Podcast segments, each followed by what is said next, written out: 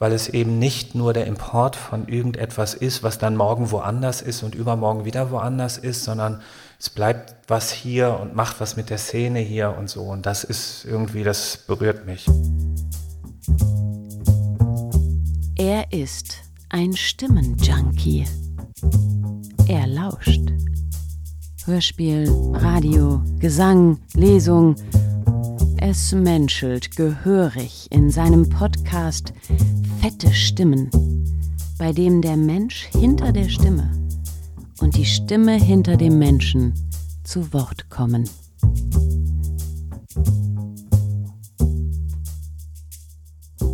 Herzlich willkommen äh, auch von meiner Seite im Tonstudio Tesma. Wir sind heute hier zusammen, weil wir darstellen wollen, was ein Podcast eigentlich ist. Ich weiß nicht, ob jeder weiß, was das eigentlich ist. Wir zeichnen ein Audioformat auf, was Sie jederzeit und überall, wo Sie sich befinden, anhören können. Entweder auf Online-Plattformen oder da gibt es so Apps, die heißen Spotify oder Apple Podcast oder so. Und ähm, ich bin seit einigen Monaten immer mal wieder zu Gast bei Karl Tesma und seiner Frau und Ole Bunke und darf hier mit Gästen über ein bestimmtes Thema sprechen. Und das Thema ist bei mir die Stimme. Ich bin selber hier in Hannover im Knabenchor gewesen, was man mir jetzt vielleicht nicht mehr ansieht, aber habe die Musik und den Gesang immer als mein Thema betrachtet und habe in meinem beruflichen Werdegang ganz viele Menschen kennengelernt, die irgendwie mit dem Thema Stimme zu tun haben.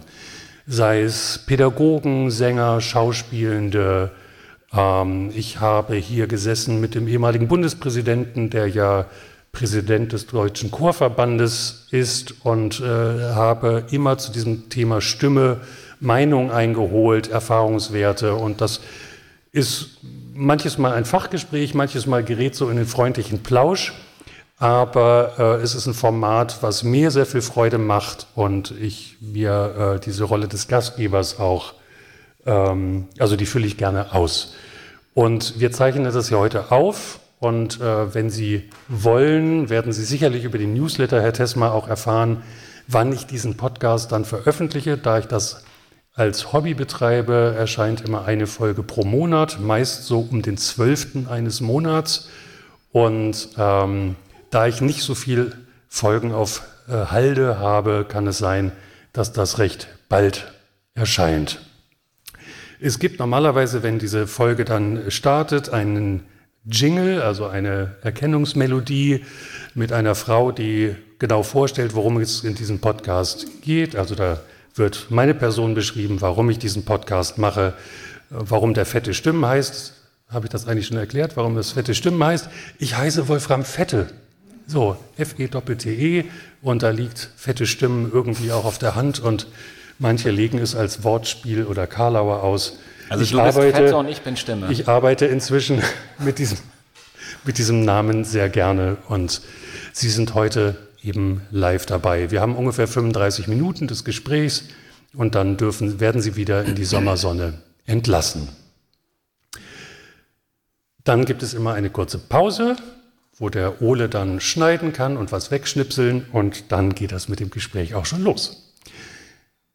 Mein heutiger Gast bei Fette Stimmen ist Roger Ziritius. Roger Ziritius ist erster Vorsitzender des Vereins Lauschkultur e.V., der die internationale A Cappella Woche in Hannover ausrichtet, plant und veranstaltet. Roger, nicht jeder, glaube ich, hier weiß, was A Cappella eigentlich ist. Beschreib das doch mal bitte. Eieiei. Ei, ei. Okay, das äh, wird jetzt eine musiktheoretische Abhandlung. Nein, das geht eigentlich relativ einfach. Ich versuche es mal zusammen. A cappella heißt so, wie ursprünglich in der Sixtinischen Kapelle gesungen wurde, nämlich ohne Instrumente. Da durften nämlich keine Instrumente spielen und deswegen hat man sich darauf verständigt, gute Sänger, keine Innen, sondern in erster Linie Sänger zu holen, die eben mehrstimmig dann auch gesungen haben. Erst sozusagen einstimmig und später dann auch mehrstimmig gesungen haben. Und das hat zu sehr, sehr interessanten Stilblüten äh, auch im Laufe der Jahrhunderte geführt, weil zum Beispiel auch die Szene der Falsettisten, wie sie aus Spanien kamen und wie sie in Italien dann etwas künstlich ähm, ähm, in, in Form von Kastraten selbst hergestellt wurden, ähm, eben auch nur deswegen entstanden, weil man hohe Stimmen in der Sixtinischen Kapelle gesucht hat. Und daher kommt a cappella, also so wie in der Sixtinischen Kapelle gesungen wurde, nämlich eigentlich mit Männern mehrstimmig. Das ist so die Tradition. Heute ist es natürlich viel, viel, viel äh, vielseitiger, weil wir heute das große Glück haben, dass wir nicht nur mit Männern musizieren dürfen, sondern mit allen, die Lust haben zu singen. Nun bin ich als Hannover, Hannoveraner ja auch sehr häufig Gast schon dieses Festivals gewesen. Was führte dazu, dass ihr als Verein äh, gesagt habt, wir wollen so ein Festival auf die Beine stellen? Das beginnt im Prinzip in meiner Jugend. Ich war auch im Knabenchor Hannover, bin sozusagen mit Musik sozialisiert, mit Selbstsingen äh, sozialisiert und habe da wahnsinnig viel Leidenschaft dran gehabt. Und irgendwann ist einfach die Zeit vorbei. Dann hat man als Knabe Stimmenbruch und dann kommt man vielleicht als Männerstimme wieder. Aber ich sag mal so, wenn der Bartwuchs so richtig einsetzt, dann ist wahrscheinlich Zeit auch den Knabenchor zu verlassen. Das wirkt sonst, glaube ich, auch ein bisschen komisch. Und dann ist ja die Frage, was bleibt? wenn man jetzt vielleicht nicht äh, die Zeit hat, ganz viel auf hohem Niveau selbst zu singen. Und ja, wir sind dann eigentlich mit, ich sag mal so, Freunden aus dem Knabenchor heraus auf die Idee gekommen, ob wir nicht all die Ensembles, die wir weltweit mit großer Begeisterung immer wieder verfolgt haben und vielleicht auch an der einen oder anderen Stelle versucht haben nachzumachen, auf niedrigem Niveau, ob wir die nicht einfach nach Hannover und in die Region Hannover einladen wollen, damit die hier musizieren und wir in der ersten Reihe sitzen können und uns freuen. Also eigentlich, wenn man es auf den Punkt bringt, so eine Art Sehnsuchtsort für das, was ganz früher mal war und was das Herz berührt hat, dann künstlich zu schaffen, aber ohne Selbstsingen. Das stelle ich mir total spannend vor, zu sagen, die Künstler, die man nur als CD kennt oder wo man vielleicht selber mal irgendwo in andere Städte gefahren ist, die live zu hören, plötzlich hier präsentieren zu können. Das ist ja auch relativ viel Orga-Aufwand. Mach, mit wie vielen Leuten macht ihr das? Ja, wir sind eine ganz kleine Truppe, wir sind ein kleiner Verein, der das ehrenamtlich macht. Ich glaube, wir haben 13 Mitglieder oder sowas. Ähm, also keine, kein, kein großer Verein. Hm, ich muss ganz ehrlich gestehen, ich fand das am Anfang total beeindruckend, dass wir so, eine, so einen Rahmen geben, also so ein, ja, wir sind ja im Prinzip total naiv gestartet. Also wir haben gesagt, also wir laden mal irgendwie die Ensembles ein, die wir cool finden, die King Singers und die Swingle Singers und alle, die man so aus der Welt kennt. Die holen wir nach Hannover und wir besorgen ein paar Sponsoren, die das mittragen und dann passierte was Außergewöhnliches, die kamen nämlich alle. Und dann saßen wir da und dachten, wow, wir haben es raus. Wir können die alle nach Hannover holen und haben uns eigentlich persönlich wie Bolle gefreut, dass das so funktionierte. Und ich weiß das noch, wie das am ersten Festivalabend, Abschlussabend war im großen Sendesaal des NDR. Der war ausverkauft. Und hinterher ähm, sprach mich einer der Förderer an und sagte, ja, und was machen wir nächstes Jahr? Und ich so, ja, keine Ahnung. Äh, wir hatten das, wir wollten das jetzt eigentlich nur einmal machen, so. Also wir hatten gar nicht gedacht, dass das jetzt eine Reihe oder ein Festival wird oder sowas. Und dann ist das losgegangen. Und dieser Kreis von Leuten, die von Anfang an mehr oder weniger mitgemacht haben, der ist in der gleichen Konstellation immer noch da. Und das ist jetzt auch nicht so ein formales Ding im Sinne von, wir haben da einen künstlerischen Leiter oder eine Leiterin, sondern wir sind eher so paar Mohikaner, musikbegeisterte Mohikaner, die ums Lagerfeuer tanzen und sich überlegen, was könnten sie denn nächstes Mal Cooles machen, was ist ihnen denn begegnet und genau so ist das auch noch. Also alles, was da kommt, äh, schlägt sozusagen für uns ähm, so herzensmäßig und glücklicherweise kommen auch ein paar tausend äh, andere Menschen, die wir damit ebenfalls begeistern können. Das Festival findet immer im Frühling statt, immer etwas über eine Woche. Wie lange im Voraus Plant ihr jetzt diese A cappella-Woche? ja, das ist immer, das ist immer so ein kleines äh, besonderes Thema, weil wir sind relativ kurzfristig gestrickt, so will ich mal sagen. Also so im klassischen Musikbusiness würde man wahrscheinlich sagen, ein Festival auf diesem Niveau, das bereitet man so zwei bis drei Jahre im Vorfeld vor. Wir beginnen zum Abschluss des aktuellen Festivals, was in der Regel in der ersten Maiwoche endet beginnen wir mit der Vorbereitung des nächsten Festivals. Das gute Glück, was wir haben, ist, dass es eigentlich kein Vokalensemble auf dieser Welt gibt, was uns nicht kennt. Insofern haben wir nicht das Problem, dass wir uns lange vorstellen müssen. Wir müssen nur sagen, wen wir gerne hätten und dann muss das irgendwie mit den Terminen hinkommen. Und ähm, toi, toi, toi,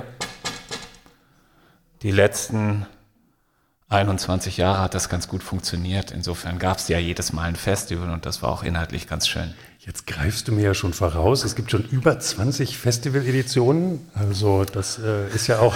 Man sieht es mir nicht an, aber ja. Gut, dass du das sagst. Ich wollte dir jetzt nicht zu viele Komplimente hier vor dem Mikrofon machen. Ähm, gibt es irgendeine Gruppe im, im Vokalbereich, die dich besonders berührt hat, so in den letzten 20 Jahren? Also das Besondere des Festivals, ich glaube, da müssen wir vielleicht einmal anfangen, ist, dass wir nicht genrespezifisch unterwegs sind. Also das ist jetzt kein Festival, das nur alte Musik präsentiert oder äh, nur äh, Musik des 18. Jahrhunderts oder nur Popmusik, sondern was wir eigentlich wollten war, dass unsere Leidenschaften für diese Vokalmusik sich genau in diesem ja, in, in dieser Bandbreite darstellt, wie es sie eben auch in der Welt gibt. Insofern gibt es das eine und das andere. Und wenn ich das mal auf dieses vergangene Festival beziehe, da haben wir ein wahnsinnig abgefahrenes Renaissance-Programm mit Vox Luminis gemacht. Das ist eins der mega-Top-Ensembles, das man im Moment weltweit bekommen kann. Die kommen aus Belgien. Äh, da geht mir das Herz auf als alter Knabenchorler. Und ähm, dann gibt es auf der anderen Seite total verrückte und abgefahrene ähm, äh, äh, Ensembles und Konzerte, auch in diesem Jahr zwei französische äh, Om und Humanophones, die so aus dem Musiktheater kommen. Total verrücktes, was da auf der Bühne passiert, sehr rhythmusbetont, ähm, ganz anders als äh, Thomas Tallis zu hören. Aber das Besondere ist und das, was mich eigentlich berührt, ist nicht so sehr die Frage, welches Genre wird da eigentlich präsentiert, sondern auf welchem Niveau wird eigentlich musiziert. Und ich glaube, die besondere Leistung, das ist das, was mich fasziniert. Und das würde ich jetzt gar nicht so sehr an einem Ensemble festmachen, sondern wenn jemand mit Stimme etwas ganz, ganz Besonderes hinkriegt, wenn er einen Ensembleklang produziert, der extrem homogen ist, der ganz geschlossen ist, sehr kompakt und der so dahin fließt und sich nach vorne bewegt, da kriege ich eine Gänsehaut, wenn ich das erzähle, dann berührt mich das. Und dann ist eigentlich egal, ob das ein Volkslied ist oder ob das eine Kantate ist oder irgendwas anderes, spielt eigentlich überhaupt gar keine Rolle. Ähm, aber wenn ich mich jetzt entscheiden müsste, dann würde ich sagen, ein Festival ohne alte Musik, also ohne Renaissance, ohne Barockmusik, kann ich mir nicht vorstellen. Das ist die Prägung aus dem Knabenchor wahrscheinlich auch. Ich habe auch in diesem Jahr einige Konzerte besucht und was mich total überrascht hat, du hast die unterschiedlichen Genres ja schon angesprochen, also mit Mikrofon verstärkte Gruppen, alte Musik dabei, ähm, Klamauk, ähm, teilweise das gleiche Publikum. Also es scheint Gäste zu geben, auch von auswärts, die anreisen und die ganze Woche in Hannover verbringen. Also erstmal ist es ja so, dass wir alle eben so zwei wenige Millimeter lange Stimmlippen äh, im Hals tragen und deswegen uns mit ähm, dem Thema Vokal gut auskennen. Ja, also entweder singen wir vielleicht im Chor oder im Vokalensemble, vielleicht auch nur unter der Dusche und in der Badewanne. Also wir haben alle irgendwie eine Beziehung zu ähm, zu Stimme. Und deswegen ist wahrscheinlich das Thema Vokalmusik auch so wahnsinnig faszinierend für alle Generationen, weil das uns sehr eigen ist und wir das jeden Tag benutzen in der Regel. Insofern ist das Publikum genauso breit, wie Gesellschaft breit sein kann. Also wir haben wir haben junge Leute, die kommen vielleicht äh, jetzt nicht gerade in ein Renaissance-Konzert, aber vielleicht in ein Popkonzert von Maybe Bob oder sowas. Die sind im Grundschulalter und sind total fasziniert und quieken da im Publikum rum und finden das ganz toll. Und wir haben natürlich auch Menschen, die kommen äh, in, in gehobenem Alter und vielleicht auch mit einer anderen Perspektive. Und dann gibt es solche, die, die auch als Fan immer wieder dabei waren, auch, sag ich mal, aus allen Generationen. Wir hatten eine ältere Dame, die war schon äh, über 80 und ähm, hat uns, glaube ich, annähernd zwei Jahrzehnte begleitet. Und die war auf so ziemlich jedem Konzert. Und ich erinnere das noch gut, wir hatten mal ein Konzert mit Beatboxing, das ist so, so ganz laut mit, mit Mikrofonen und mit ganz viel Percussion und sowas ähm, in der Faust in Linden. Und da war die auch Und dann guckte sie mich so mit großen Augen an und ich fragte sie, und, wie ist es? Sagt sie, ja, ganz gut, aber ich gehe gleich. ähm, aber das hatte nichts mit der Qualität zu tun, sondern es war hier zu laut. Und genau diese Bandbreite haben wir eben auch, dass wir ganz viele Menschen haben, die in ganz viele Konzerte kommen, ganz unterschiedlicher Genre, weil sie die Vielfalt, die mit Stimme möglich ist, begeistert und weil sie die da eben sehen können, aber auf einem international hohen oder höchsten Niveau. Ja, und dann gibt es noch so eine Gruppe von Menschen, ähm, das habe ich irgendwie gar nicht gedacht, dass das mal möglich ist. Ich hatte ja gesagt, wir sind mal gestartet, weil wir da so eine Leidenschaft haben, also die, die wir das Festival machen. Und dann gibt es so eine Gruppe von Menschen, die kommt seit auch zwei Jahrzehnten aus ganz Deutschland, aus Stuttgart, aus Bielefeld und weiß der Geier woher. Und die machen hier eine Woche Urlaub und gucken sich jedes Konzert an. Und es gibt da ein, zwei Leute von, die haben mehr Konzerte gesehen als ich, weil ich drei oder viermal krank war in den 21 Jahren bei einem Konzert. Also sehr beeindruckend. Und ehrlich gesagt habe ich immer so gedacht, das ist doch gar nicht möglich, dass, dass so eine Fankultur entwickelt. Aber ist so. Ich, ich weiß, glaube ich, wen du meinst. Ich habe Thomas heißt der Thomas kennengelernt. Der hatte seinen Computer dabei, hat eine Excel-Tabelle dabei gehabt. Der konnte mir sagen, wo er wann war, was die Karte gekostet hat konnte mir auch quasi in einem Kurendiagramm äh, darstellen, wie sich die preisliche Entwicklung im Rahmen des Festivals gestaltet hat. Das fand ich schon sehr speziell. Ja, den kannst du fragen, wie oft haben wir ein Ensemble aus Finnland eingeladen? Und dann drückt er einen Filter, bums, kommt das raus.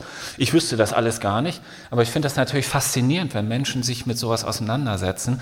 Du hast eben das mit dem Preis gesagt, das finde ich auch cool. Ich hätte den eigentlich mal fragen sollen, wie das mit den Preisen ist, weil wir haben im vergangenen Jahr. Vielleicht war jemand äh, dabei, der zuhört oder vielleicht auch heute hier in unserem Live-Podcast im Publikum. Wir hatten im vergangenen Jahr die Kingsingers im großen Sendesaal des NDR zu Gast. Und ähm, das war das 20. Festival. Und dann habe ich gedacht, ah, ich müsste eigentlich noch mal so ein bisschen im Archiv kramen, wie das eigentlich damals war. Und dann habe ich die, ähm, die Karten, habe ich noch Karten gefunden aus dem Konzert die waren so als Muster abgelegt. Und äh, als ich auf den Preis guckte, stellte ich fest, dass das Konzert in 21, nee, in 22 war das. Das 2001 war das erste. Da waren die da, auch im Sendesaal, die Kingsingers, und dann äh, äh, 2022 wieder Kingsingers im großen Sendesaal. Das Konzert 20 Jahre später war aber 50 Cent billiger. Und dann habe ich gedacht, hm, irgendwie haben wir mit dem Rechnen was falsch gemacht, Inflationsausgleich vergessen und sowas. Aber das sage ich deswegen, weil es uns eigentlich ein ganz besonderer, eine ganz besondere Herausforderung ist, die wir jedes Jahr wieder annehmen. Wir sind ja ein kleiner Verein, wir machen das ehrenamtlich und wir haben keine Gewinnabsicht, sondern wir wollen das eigentlich so machen, dass das jedem zugänglich ist. Und deswegen kostet dann so eine Karte da 27,50 Euro äh, und nicht das Dreifache, was man auch nehmen könnte und dieses Publikum würde trotzdem kommen, sondern wir wollten eigentlich immer, dass das auskömmlich ist, dass wir Geld einwerben, damit solche Karten eben günstig sind. Und das ist bis heute noch so und finde ich eigentlich ganz besonders cool, dass das auch geht, braucht natürlich immer Freunde. Vielleicht habt ihr auch einfach ein gutes Verhandlungsgeschick in den Honorargagen gelernt. Wenn der Kartenpreis günstiger ist oder nur 50 Cent teurer, habt ihr vielleicht auch einfach ganz gut verhandelt. Nee, haben wir nicht. Aber zur Programmplanung nochmal, also gerade wenn das so, so große Namen sind wie jetzt die Swingle Singers oder Voices 8 King Singers, wenn du sagst, ihr fangt erst nach einem abgeschlossenen Festival an, das nächste zu planen, da kann ich mir doch vorstellen, dass die im nächsten Frühjahr vielleicht gar keine Zeit mehr haben. Ja, das ist natürlich manchmal so, aber ehrlich gesagt haben wir diesen Effekt in dieser Form nie so verspürt. Also zum einen gibt es natürlich eine große Vielfalt und wenn jetzt Virtuous 8 nicht kann, dann würde ich wahrscheinlich Paul van Neville von Welgers Ensemble anrufen mhm. und wenn der nicht kann, dann würde mir wieder das nächste Ensemble einfallen, äh, das vielleicht eine ähnliche Farbe hat. Also das kommt dann schon auch irgendwie äh, ganz gut hin und manchmal gibt es auch Kuriositäten, ich erinnere das noch gut. Wir haben vor, vielleicht ist es zehn Jahre her, hatten wir äh, mit dem Booking äh, des Welgers Ensembles, das wir gerne einladen wollten, ein kleines Missverständnis. Ähm, es gab nämlich zwischen dem internationalen und dem deutschen Booking scheinbar ein Kommunikationsproblem. Auf jeden Fall hatten sie den Tag, wo sie bei uns spielen sollten oder singen sollten, an anderer Stelle auch vergeben. Und ähm, das ist dann so acht Wochen vor dem Festival oder vielleicht war es zehn Wochen vor dem Festival überhaupt erst aufgefallen. Oh, also nicht bei uns, sondern bei denen. Und dann konnten die nicht, weil der Vertrag äh, des anderen Konzertortes, der war lange, viel länger unterschrieben als unserer. Dann mussten die zurücktreten, das war ein Riesenproblem. Dann haben wir da gesessen mit gewaschenem Hals und haben gedacht, was machen wir denn jetzt? Weil das war natürlich sehr renommiert und ganz besonders, ähm, ja, auch für viele natürlich eine ganz besondere Freude, dass so ein berühmtes Ensemble kommt. Und dann der Knabenchor sei Dank, erinnerte ich mich ans Hilliard Ensemble, mit dem wir nämlich mal im Knabenchor zusammen eine CD aufgenommen haben. Und ich habe damals, war ich noch ein bisschen kleiner, also so, ähm, im zweiten Sopran gesungen äh, bei einer Aufnahme und habe neben, äh, hab neben äh, David James gestanden, einem der Countertenöre von dem Hilliard Ensemble, eine ganze Woche bei der Aufnahme und wir haben uns immer gut verstanden. Und dann habe ich so gedacht, ich könnte ihn eigentlich anrufen. Und dann habe ich, hab ich mir die Nummer besorgt und habe den angerufen und habe gesagt, hallo, hier ist Roger von der Internationalen A Cappella Woche. Weißt du noch, wie wir damals bei der Aufnahme beim Knabenchor nebeneinander gestanden haben? Und er so, ja, weiß ich noch. Sage ich, ich habe ein Problem. Das Vegas Ensemble ist ausgefallen und ich brauche in acht oder zehn Wochen ein neues Ensemble. Und ich dachte an das Hilliard Ensemble. Und er so, ja, wir haben schon ganz viel von der A Cappella Woche gehört.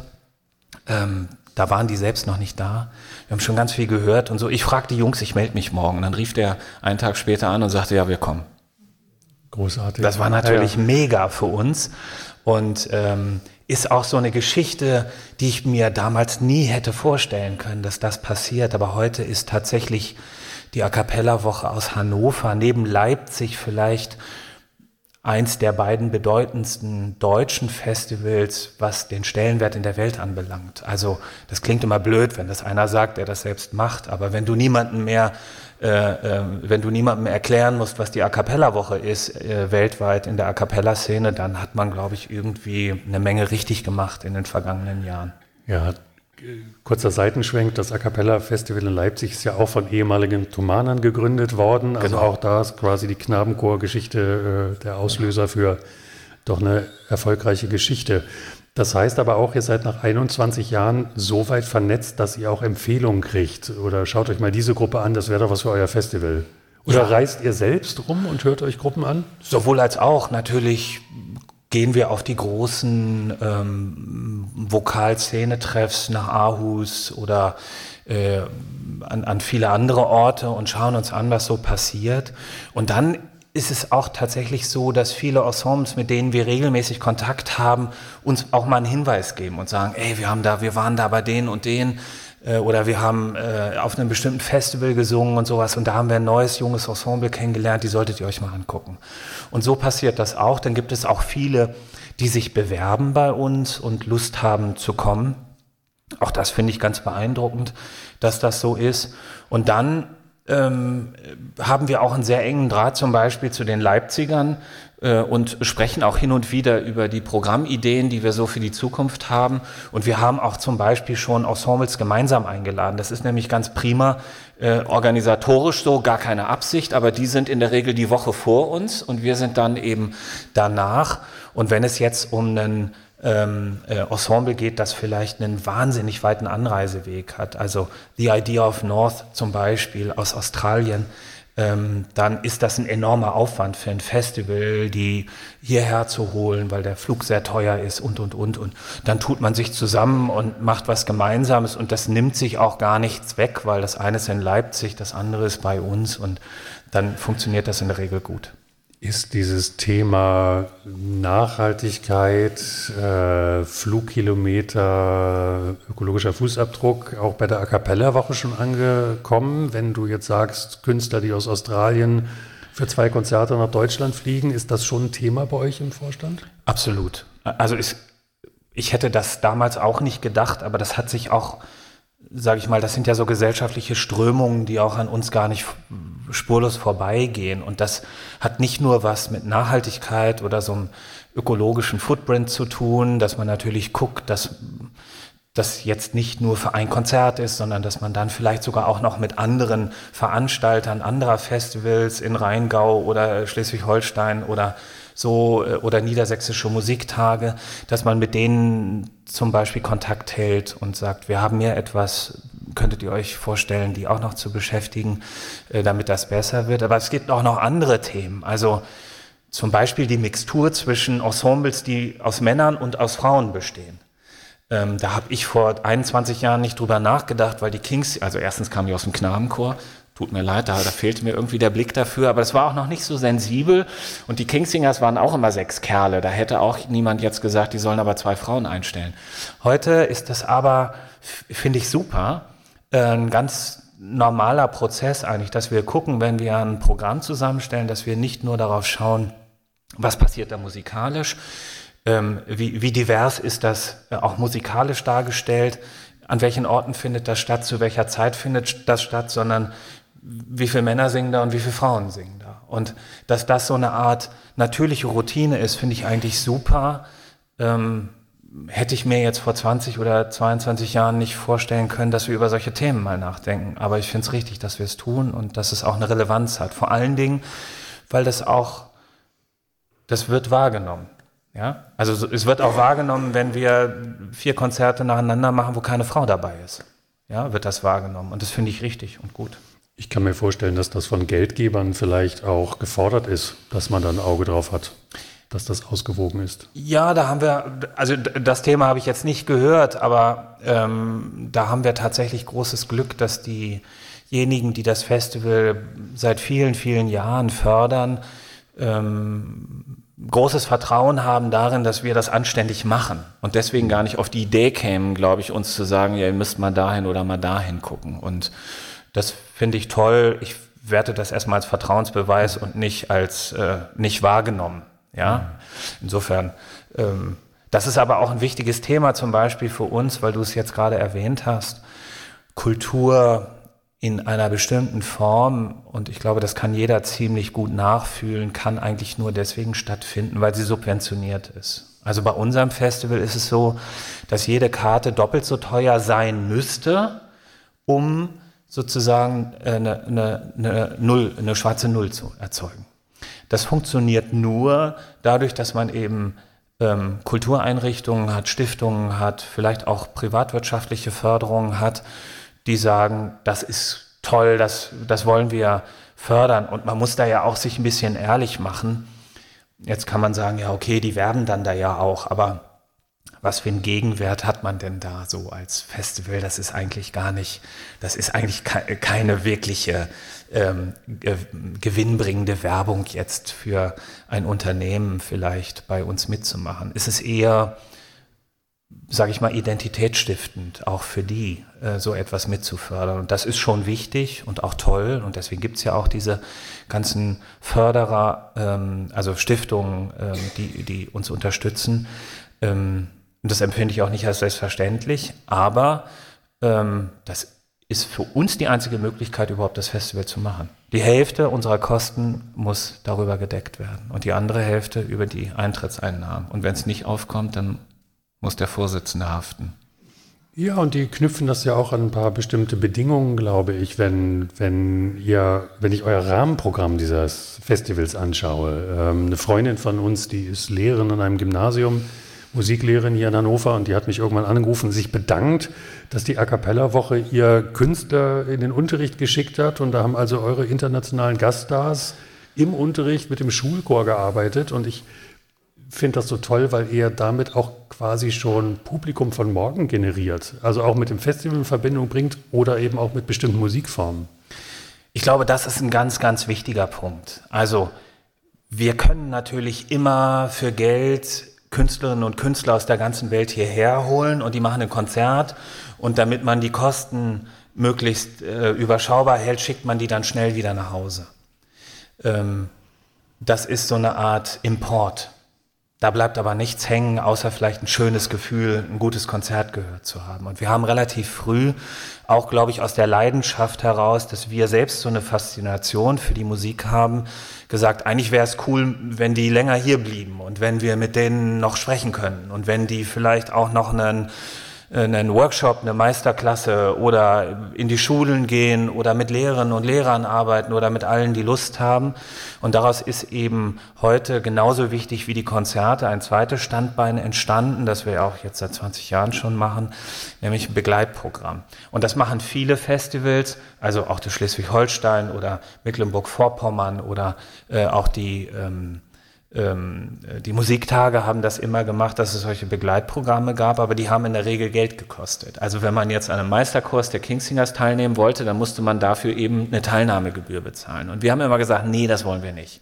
Wir wollen eigentlich, dass es total hürdenlos ist und dass jeder kommen kann, der Lust hat, ähm, das zu erleben. Und äh, deswegen kostet das bei uns nichts. Und wir schicken eben dann dieses Jahr Maybe Bob, ich glaube, die Kinder konnten sich gar nicht mehr einkriegen, äh, dass so ein bekanntes Ensemble bei denen dann plötzlich im Unterricht war und mit denen Musik gemacht hat. Es war auch nicht nur einer da, sondern das ganze Ensemble. Oder dass äh, im vergangenen Jahr ähm, ähm, Gabriel Crouch, der frühere Bariton der Kingsingers, der ähm, inzwischen in, in Princeton Pro Professor ist, dass der kommt und dann drei Tage mit äh, Ensembles arbeitet. Das ist für die natürlich ganz besonders und das ist dann auch immer für Publikum frei. Alle können zuhören und was mitnehmen. Und das Schöne ist, man tauscht sich aus, man sitzt abends beim Wein, man hat so eine Interaktion und man hat eben nicht nur das Konzerterlebnis, sondern da passiert was so in der Interaktion und das schafft Freundschaft und das schafft Nähe und das hat verschiedene positive Effekte. Zum einen für die Menschen, die daran teilnehmen. Also wenn ich nicht weiterreden soll, dann musst du es sagen. Ne? Also für die Menschen, die daran teilnehmen, weil sie begeistert sind, vielleicht zu hören, wie das funktioniert und es dann vielleicht nachmachen wollen, aber auch für die für das Festival selbst auch, weil die Künstlerinnen und Künstler der Ensembles, die fahren dann wieder in die Welt und sagen, ey, da war es aber cool und da haben wir das, das und das gemacht und die waren total aufmerksam und sowas. Und das wirkt für uns. Ja, und für uns ist es eben auch spannend, weil es eben nicht nur der Import von irgendetwas ist, was dann morgen woanders ist und übermorgen wieder woanders ist, sondern es bleibt was hier und macht was mit der Szene hier und so. Und das ist irgendwie, das berührt mich. Ihr sät ja auch den Samen in die Bevölkerung rein. Das fand ich total toll, äh, durch Hannover zu laufen. Ihr habt so ein offenes Singen angeboten. Da kann jeder kommen, äh, eine Dreiviertelstunde, und äh, da werden Noten ausgeteilt und dann wird gemeinsam getrellert. Ja, genau. Ähm, äh, das ist der, der A Cappella Singtreff. Das ist eigentlich eine meiner Lieblingsveranstaltungen während Klingt der A Cappella. Cappella. Stammtisch so. Ja, ich, äh, manchmal habe ich auch den Eindruck, das ist ein bisschen so. Ich komme jetzt nicht jeden Tag dazu, während des Festivals dahin zu gehen, aber ich versuche mal so zwei, drei Mal dahin zu gehen. Und dieses Jahr war es wirklich so, dass beim ersten Mal, ich kann gar nicht hundertprozentig genau sagen, wie viel es waren, aber ich schätze mal zwischen 100 und 120 Menschen, die da zusammengekommen sind, sich alle überhaupt gar nicht kannten und dann haben wir jemand, der das anleitet. Und dann gibt es eben so ein offenes Singen, wo ein Kanon entwickelt wird oder wo man auch, sage ich mal, einfache, mehrstimmige ähm, Stücke anfängt zu singen. Und die Menschen kommen da für eine Stunde zusammen, singen, bilden Gruppen, ähm, erleben sich da, erkennen sich da, äh, werden, ich sag mal, ein bisschen so wie so ein Amüsgöl im Restaurant, äh, vielleicht als kleiner Vorheizer fürs Konzert abends ähm, so schon stimmlich aufgewärmt.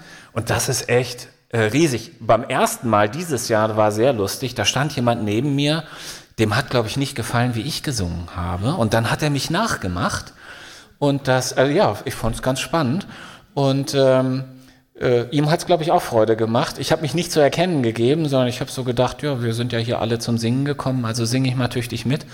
Also ähm, ich finde das aber super, wenn, äh, wenn da sowas, wenn so eine Interaktion läuft. Und wie gesagt, das ist eine Stunde, kann jeder kommen äh, und mitmachen und ähm, kostet nichts äh, ähm, außer eine Stunde Zeit. Das nächste Mal, nächstes Jahr werde ich mich neben dich stellen und mal hören, ob da überhaupt noch was klingt. Roger, ich merke, Wir können das ausprobieren. Jetzt hier? Nein, das will keiner hören. Ich danke dir sehr. Man merkt total, dass du für diese Sache brennst. Und äh, danke dir sehr, dass du heute mein Gesprächspartner gewesen bist. Ich wünsche dir und deinem Team alles Gute für die internationale A Cappella Woche und äh, freue mich, dich in diesem Kontext nächstes Jahr wiederzusehen. Hab herzlichen Dank. Ja, vielen Dank für die Einladung. Und wenn ich noch in eigener Sache etwas sagen darf, im nächsten Jahr passiert in Hannover äh, etwas wirklich Außergewöhnliches, weil es wird nicht nur wieder eine A Cappella-Woche geben, das wäre jetzt vermessen, wenn ich das sagen würde. Nein, es gibt ein Kinder- und Jugendchor-Festival, ein internationales Kinder- und Jugendchor-Festival. Und wir werden so ein bisschen den Staffelstab nach unserer Festivalwoche weitergeben, weil die Woche drauf ist dieses internationale Kinder- und Jugendchor-Festival. Und es kommt so ziemlich alles, was äh, Rang und Namen hat aus der ganzen Welt hierher. Also bitte Augen auf, Ohren auf und dann äh, nächstes Jahr zum äh, großen Vokalereignis in Hannover und Region wiederkommen. Vielen Dank für die Einladung, hat Spaß gemacht. Vielen Dank, Kollege.